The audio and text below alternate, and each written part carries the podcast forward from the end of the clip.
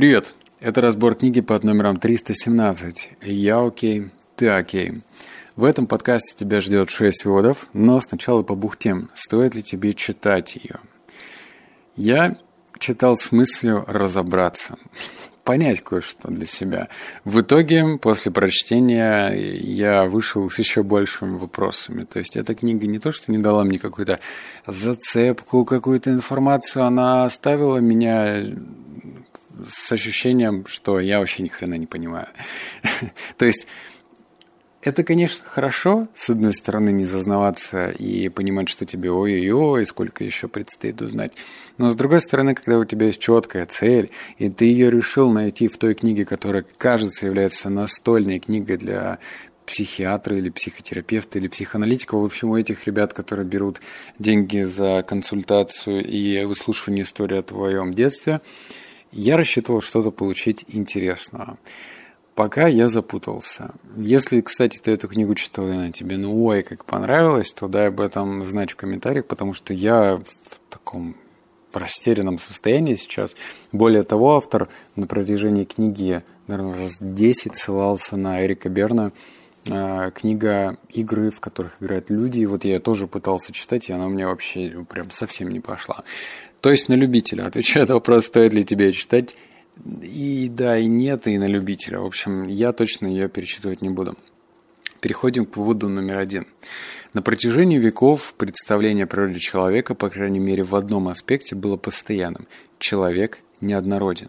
Наиболее часто это выражалось в признании двойственности его природы. Это представление находило отражение в мифологии, философии религии. И все это рассматривалось как противоречие между добром и злом, низшим природой и высшей, внутренним миром человека и внешним. Сомерсет Моем писал, «Бывает, я с недоумением рассматриваю некоторые черты моего характера. Я осознаю, что состою из нескольких личностей, и что личность, главенствующая в данный момент, неизбежно уступит место другой.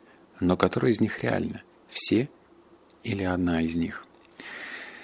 ну, Это к вопросу про личности, да? А, старые мои слушатели помнят разбор книги Билли Миллигана я не помню, под каким номером она шла. В общем, реальная история про человека, у которого было не раздвоение, а раз 34, по-моему, у него личности или около того. Короче, очень много личностей жило. И это уже болезнь, да.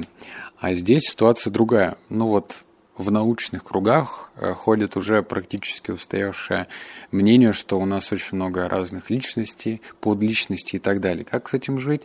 Вот мне хочется какую-то твердую часть в это вплести, и я пока представляю это следующим образом. Если принять что у нас есть разные личности, то можно помимо принятия поработать с какой-нибудь одной из. То есть есть, например, личность Сакуняшки, ну вот, который боится всего, который тебя отговаривает и говорит, нет, не надо уходить с этого места работы, нет, не надо ехать с незнакомыми людьми в отпуск, нет, не надо и так далее. То есть у него есть своя роль. И не то, чтобы надо хаять как-то и говорить, нет, вот ты только мешаешь мне жить, а попробовать с ним поработать. То есть почему он так поступает, я имею в виду, это личность. Э, какой смысл эта личность пытается до тебя навести? Все же не просто так. Как бы э, все, что в нас заложено, оно не просто так. Оно имеет какую-то ценность. Вот номер два. Я хотел поделиться с вами некоторыми из исторических предпосылок моих затруднений как психолога. Когда я оглядываюсь назад, я вижу три стадии незнания, присущие мне тогда. Это вот, кстати, про психологов вообще касается, так что внимательнее. Первую несомненно, наиболее счастливую я бы назвал стадией наивного неведения, когда я придерживался точки зрения, что имеются некие секреты человеческой природы, некие законы и зависимости, некие взаимоотношения причины и следствия, и что посредством опытного изучения и чтения я однажды приобщусь к этим секретам и смогу применить мое знание этих закономерностей человеческого поведения, чтобы помочь другим людям.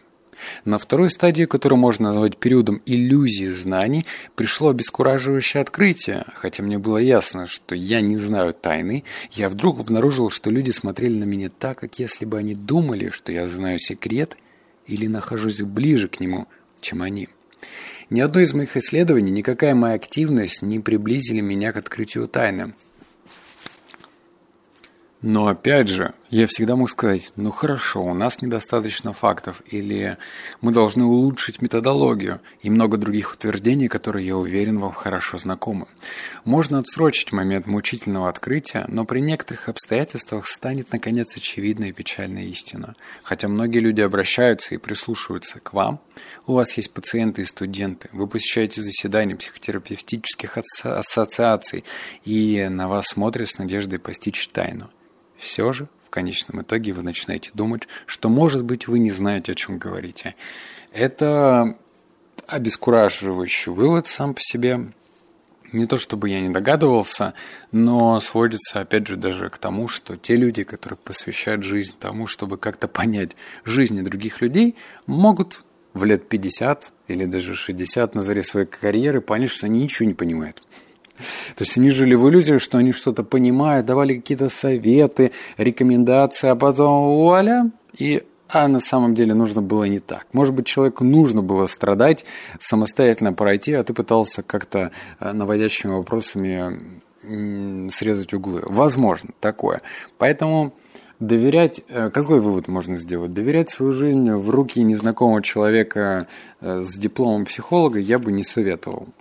Не то чтобы это рекомендация, но как бы вот тебе открытым текстом говорят, что эти люди сомневаются в своих же знаниях. Никто не знает достоверной информации. Никто. Даже если кто-то будет говорить, я знаю, как здесь все устроено сто процентов, то он либо шарлатан, либо сумасшедший. Поэтому все меняется, люди меняются, мировоззрение меняется. И решение проблемы, оно не сводится к одной простой истине. Нет одного э, какого-то четкого инструментария. Это не математика. Здесь можно проблемы решать по-разному. Вот номер три. Я спросил ее, что заставило вас почувствовать себя ребенком? Я не знаю, ответила она, а потом добавила. Я вдруг как бы почувствовала собственную несостоятельность. Я сказал, хорошо, давайте поговорим о детях, о семье. Может быть, вы сможете открыть себе что-то, что вызывает эти чувства неудачи и отчаяния. В течение того же часа ее голос и манеры вдруг снова внезапно изменялись. Она стала критической и консервативной конце концов, у родителей тоже есть права, детям нужно указать их место. В течение одного часа эта мать преображалась в три различных личности. Одна была маленьким ребенком с преобладанием чувств, другая – деспотичным родителем, а третья – рассудительной, логичной, взрослой женщиной и матерью троих детей. Длительные наблюдения подтвердили предположение о том, что эти три состояния свойственны всем людям. Еще раз, Три состояния свойственны всем людям. В каждом человеке как бы сохраняется та маленькая личность, какой он был в свои три года. В нем присутствуют также его собственные родители. Они представлены в мозгу записями реальных переживаний, тех внутренних, внешних событий, наиболее значительные из которых произошли в течение первых пяти лет жизни. Существует и третье состояние, отличающееся от этих двух. Первые два состояния названы родитель и дитя, а третье – взрослый. Эти состояния не роли, а психологические реальности. Берн, это вот про которого я говорил в начале, указывает, что родитель, взрослый ребенок не абстрактное понятие подобно сверх-я, я и оно, а феноменологические реальности, да. Каждое состояние вызывается повторным проигрыванием записанной ранее информации, затрагивающей реальных людей, реальное время, реальные места, реальные решения и реальные чувства. Да уж, э, понимание того, что есть какое-то высшее... Знаешь, я уже сколько книг этих по саморазвитию прочитал и уже запутался. У Андрея Курпатова там свой, как же, свое обозначение вот этих «я». У, у Дэна Милмера, любимейшего мной автора который написал «Мирный воин», другое обозначение «я». Здесь же говорится, что у нас тут есть родители, значит, есть взрослый, есть ребенок, и это только путает. Но опять же, наверное, задача собрать разную информацию, а потом ее отсеивать через собственный опыт. Вот. Я кажется, что... Ну ладно, в следующих выводах ты поймешь, что это близко к правде, обозначать себя как я ребенок, я родитель и я взрослый, просто потому что в следующих выводах поймешь. Давай вывод номер четыре. В коллекцию родителей записываются все наставления, правила и законы, которые ребенок слышал от своих родителей и наблюдал в их собственной жизни. Они охватывают все, начиная от обращение родителей к ребенку в самом раннем возрасте, интерпретированных их невербально по интонации, выражению лица, ласкам и отсутствию таковых до сложных вербальных правил и предписаний, установленных родителями по мере того, как маленькая личность становится способной понимать слова. В этом хранилище записывается тысячи «нет», адресованных ребенку, едва начавшему ходить, постоянно повторяемые «нельзя», «нет», «нельзя», выражение боли и ужаса на материнском лице, когда его неловкость навлекает позор на семью из-за разбитой антикварной вазы. Тетя Этель. Также, запи... так в конце... Тетя Этель. Также записывается образ радости, счастливой матери и восхищения, вид гордого отца, поскольку нам известно, что запись осуществляется непрерывно, то становится ясно, какое огромное количество информации хранится в записях родителей. Позднее приходит вывод. Это долговременная запись, ее нельзя стереть, она может быть воспроизведена в любой момент жизни. Вот мне, как родителю, это немножечко страшно. Страшно от груза ответственности, который несу я и вообще все другие родители на нашей планете. Потому что если к этому относиться легкомысленно, ну вот воспитай, как воспитай, дальше ребенок пусть сам там что делает, что хочет.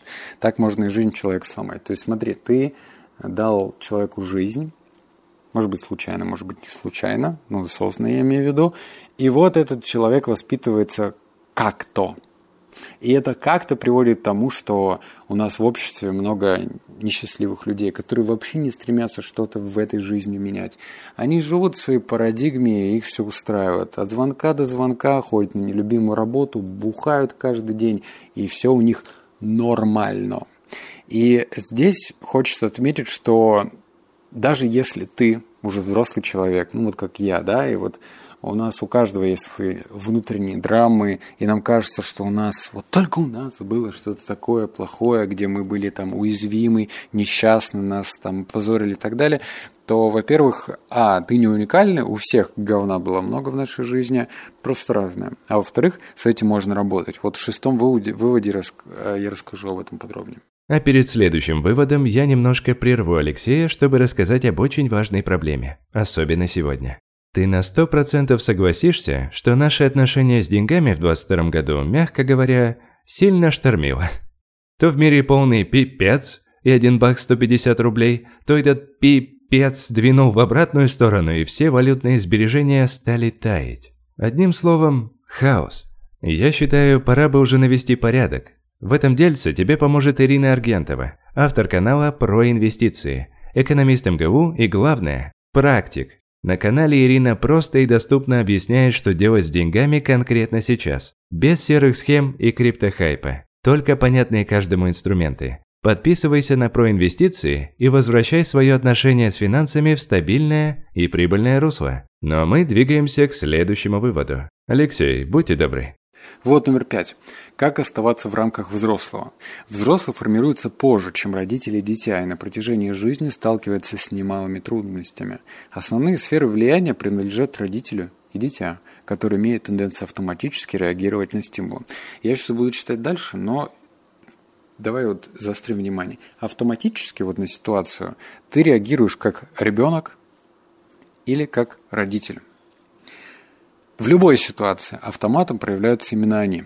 Читаю дальше. Принятие кардинальных решений требует сознательного усилия, навигация не обучается в разгар шторма. Точно так же система ценностей не может быть выстроена в долю секунды и интервале между словами вашего сына «Джонни стукнул меня по носу» и вашей реакцией. Вы не можете осуществить конструктивную транзакцию с участием взрослого, если ценностные приоритеты не сформированы заранее. Если вы владеете судном, то становитесь специалистом в навигации, поскольку представляете себе, какие последствия могут постигнуть неумелого мореплавателя, осваивание осваивайте навыки работы на радиопередатчике, не дожидаясь, пока разразится шторм.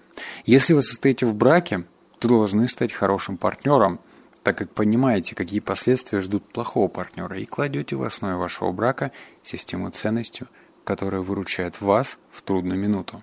Взрослые при этом готовы руководить транзакцией, ставя вопросы типа «что является важным, существенным?» Давай зафиксируемся. Вроде здесь автор говорит о том, что через осознанность приходит взрослый. Через осознанность. Это когда ты просто умеешь... Вот знаешь, давай представим очень понятную, простую метафору. Представь, ты двигаешься в своей жизни, и у тебя в кармане лежит пульт. И вот этот пульт, он имеет всего одну кнопку паузу. И когда тебя что-то бесит, раздражает, или даже наоборот имеет положительный окрас, типа нравится, ты возбужден, одухотворен, восхищен, ты в нужные моменты частенько нажимаешь на паузу, а потом думаешь и анализируешь. И вот это путь осознанности, да, когда ты любое пропускаешь через э, себя и даешь обратную связь. Нравится, не нравится, потому-то, потому-то. Не просто воспринимаешь это как данность, а нравится потому-то, не нравится потому-то. И автор говорит, я не забыл, как его зовут, сорян, который я окей, ты окей, что наша задача делать так, чтобы взрослый появлялся в нашей жизни чаще. Вот номер шесть. А что же происходит с религиозным опытом? Я убежден, что он представляет собой уникальное сочетание дитя, чувство интимности и взрослого осознания конечности конечности, конечности, при полном исключении родителя. Я считаю, что полное исключение родителя составляет суть кинозиса или самоочищения. Согласно епископу Джеймсу Пайку, такое самоочищение является общей характеристикой всякого мистического опыта. Существует общая черта мистического опыта, скажем, христиан, христиан и дзен-буддистов, и в таинствах обоих традиций мы можем наблюдать сходные черты. Подтверждением тому служит тот факт, что современные дзен-буддистские философы употребляют то же греческое слово, что и апостол Павел и западные теологи для описания процесса, переживания которого и на Востоке, и на, что за огромные предложения, и на Востоке, и на Западе признано основным путем достижения окончательного самоосуществления – это слово кинозис или самоочищение. Очищению, по-моему, принадлежит родитель. Как может человек испытать блаженство присутствия всего того, что изначально порождает неблагополучие? Как я могу чувствовать себя принятым при наличии ранее прочувствованного отвержения? Справедливо, что первоначально имела место близость с матерью, но это была близость условная, непродолжительная, и недостаточно. Я считаю, что в религиозном опыте функция взрослого – блокировать родителя с тем, чтобы естественное дитя почувствовало свою ценность и красоту как творение Божие. То есть, еще раз, я считаю, что в религиозном а, опыте функция взрослого – блокировать родителя. Родителя, родителя, родителя. Это сводится, опять же, к такому простому постулату. Ты должен забыть то, чему тебя учили, и приобретать опыт самостоятельно, а затем пропускать через себя и понимать, что для тебя хорошо, а что плохо. То есть, если тебе говорили, что вот так жить нужно, а не иначе, это значит в тебе, ну, закладывали вот эту роль а, родителя. И этот родитель будет в тебе очень частенько появляться. Возможно, ты даже неосознанно будешь эту же модель передавать своим детям. Так что твоя задача как высшего духовного существа постепенно отказаться от родителя и помнить, что от дитя никуда не убежишь, потому что вот так. Но взрослый должен появляться в нашей жизни чаще, брать на себя ответственность, доводить дело до конца и, в общем-то, руководить всем этим банкетом. Фу, я выдохнул, у меня уже, видишь, голос сел. Это третий подкаст за день. Давай, обнял, поцеловал, заплакал. Услышимся в следующем подкасте. Пока.